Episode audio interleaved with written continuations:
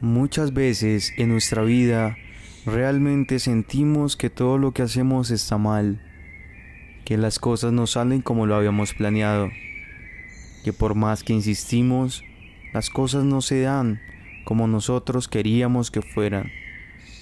Y nos sentimos mal, porque obviamente no estamos logrando eso que tanto queríamos.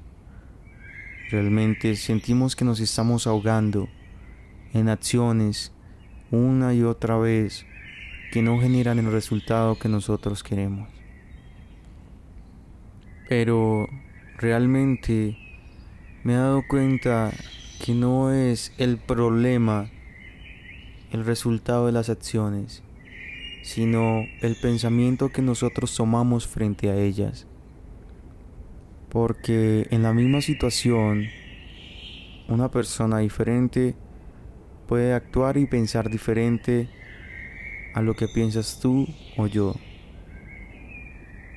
No es una mentira que un vaso está medio lleno o medio vacío. Todo depende de cómo tú lo veas. La vida y cómo analizamos nosotros los resultados de nuestras acciones en busca de esa meta ese objetivo que tenemos también hace parte de esa forma en ver nosotros el mundo. Realmente nosotros no debemos enfocarnos en que las cosas salen mal o que tal vez no se logran como nosotros teníamos planeado, porque realmente no es lo que alcanzamos con nuestras acciones lo importante, sino lo que aprendemos al tomar acción y al analizar esos resultados. Recuerda que perder no es perder, sino ganar conocimiento. Cada cosa que hacemos, cada resultado por nuestras acciones, es algo que nos está enseñando. Estamos aprendiendo cosas que no sabíamos. Ningún ser humano nace con la inteligencia o con conocimiento de sus antepasados, de sus vidas pasadas, ni tampoco nace conociendo todo en este mundo. Nosotros aprendemos de las acciones, de los errores y de los resultados que genera todo lo que hacemos cada día, en cada minuto de nuestras vidas. Pero, ¿qué es lo que realmente estamos aprendiendo de estas acciones o de estos resultados? Eso es lo importante, estamos aprendiendo a que nos está haciendo daño y que realmente eso no es para nosotros o estamos aprendiendo a cómo mejorar y hacer que eso pase y no cometer ese error que nos trajo ese dolor o sufrimiento. Nosotros debemos cambiar ese enfoque y concentrarnos en lo bueno y no en lo malo de cada resultado que genera nuestros actos.